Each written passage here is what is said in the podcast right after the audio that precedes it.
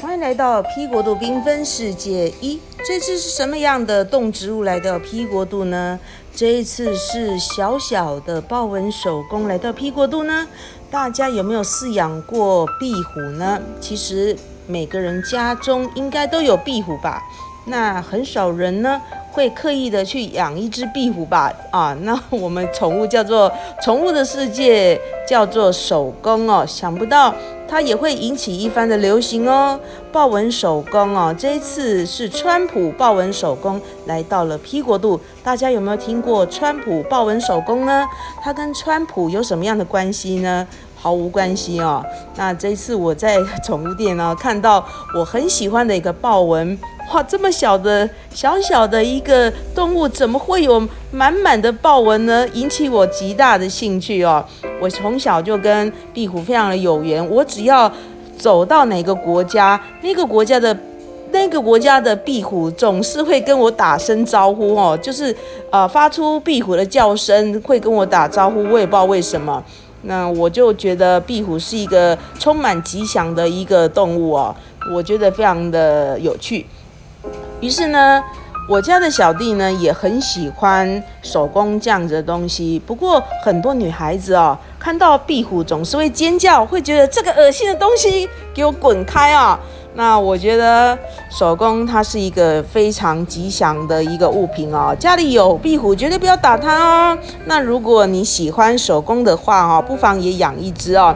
呃，尤其是它这个宠物，它长得肥肥胖胖的哦。长得肥肥胖胖的哦，如果你好好的饲养，它可以活到二十年呢。而且它的表情啊，皮卡丘里面啊，就是非常的拟人化，它无时无刻都在对你微笑啊。它是属于爬行纲啊，爬行纲属于爬虫类的一个东西啊。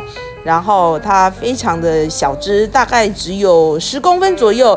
然后它会慢慢的啊变得很肥美啊，个头很小哦，寿命还蛮长的。你可以好好的养它，做一个自己的一个记录啊。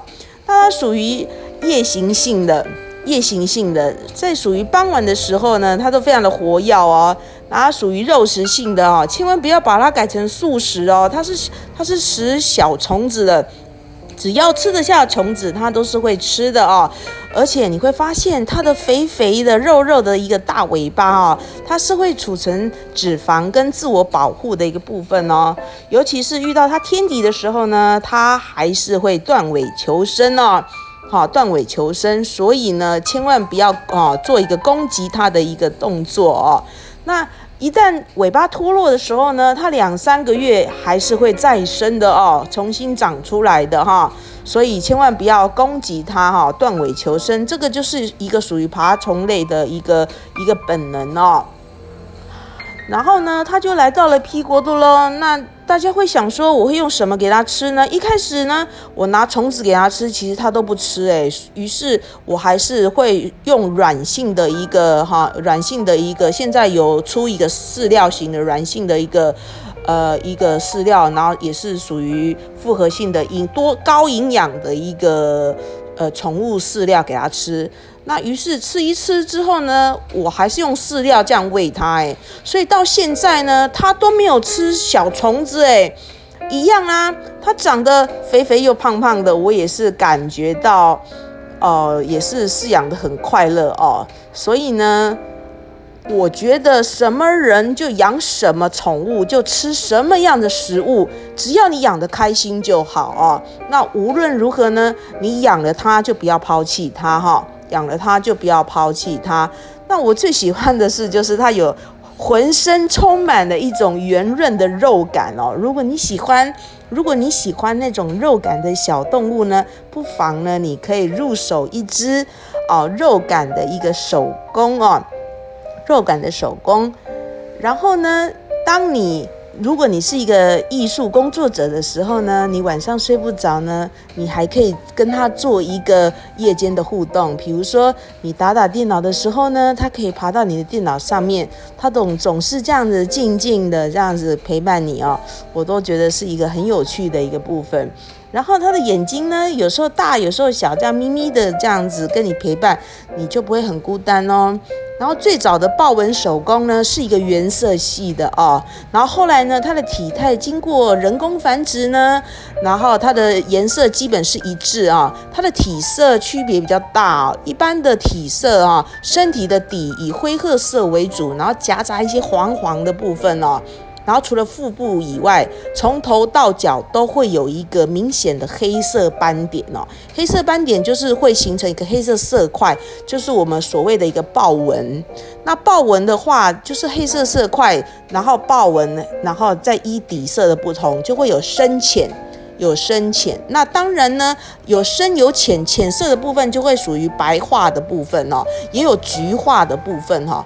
然后这个就是代表它的基因的不同，还有一个品种繁育的一个部分哦，还有一个品种繁育的部分。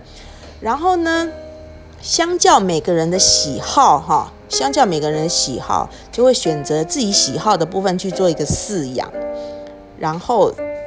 你就看你喜欢哪一种，你比较喜欢橘色，你就找橘色去饲养；你比较喜欢白一点的，你就属找一个白一点的去饲养；你比较喜欢粉色一点的，你就找一个粉色的一个部分去饲养。虽然呢，呃，文献的一个记载都写说它只吃活饵，哈，比如说面包虫啊、大麦虫啊、蟋蟀，或者是一个呃，你还要另外补充钙质或者是一个日晒。好，然后你你就是照书养，但是我觉得你一定要观察它的一个部分。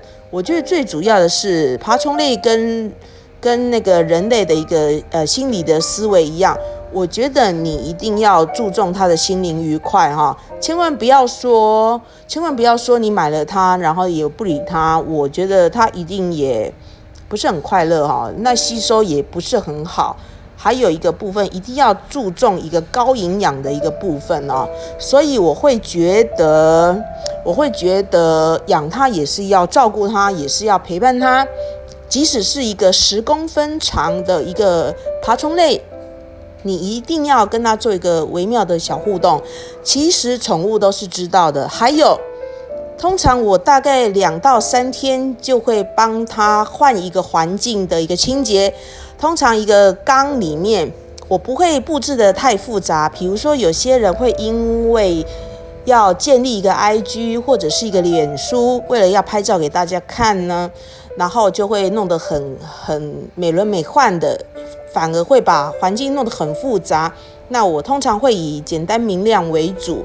然后两三天就会做一个环境的清洁，然后底材我会用非常简单的一个嗯湿纸巾啊，不是湿纸巾，是用那个擦手纸，然后沾湿，大概两三天我就会做一个清洁，然后做一个清洁，所以它住起来也非常的开心。一旦有粪便，我就会马上换取，不知道是不是个人洁癖的关系啊。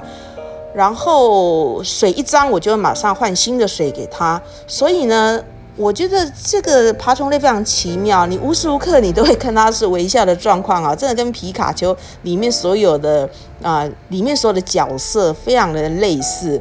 所以我当时不晓得皮卡丘是在演什么，原来每个角色都是手工啊，我觉得非常的有趣啊啊！欢迎来到屁股度缤纷世界一。下一次是什么样的动植物会来到 P 国度呢？我们拭目以待。我还有另一个频道叫做“通道现在还活着”，谢谢各位的聆听。那我也会一一的介绍啊，有什么动植物来到 P 国度缤纷世界。我后来发现我的口才越来越流利了啊，感谢这个平台让我有多多啊多多分享我整个生活点滴的一个机会，以及。啊，谢谢各位的聆听，这样子好，这一次的一个分享就到这样子的一个部分喽。谢谢各位的聆听，希望喜欢我的频道们给我一个五颗星的一个分享。好，我们这一次就到这边喽。好，谢谢各位的聆听，我们下次见喽。好，拜拜。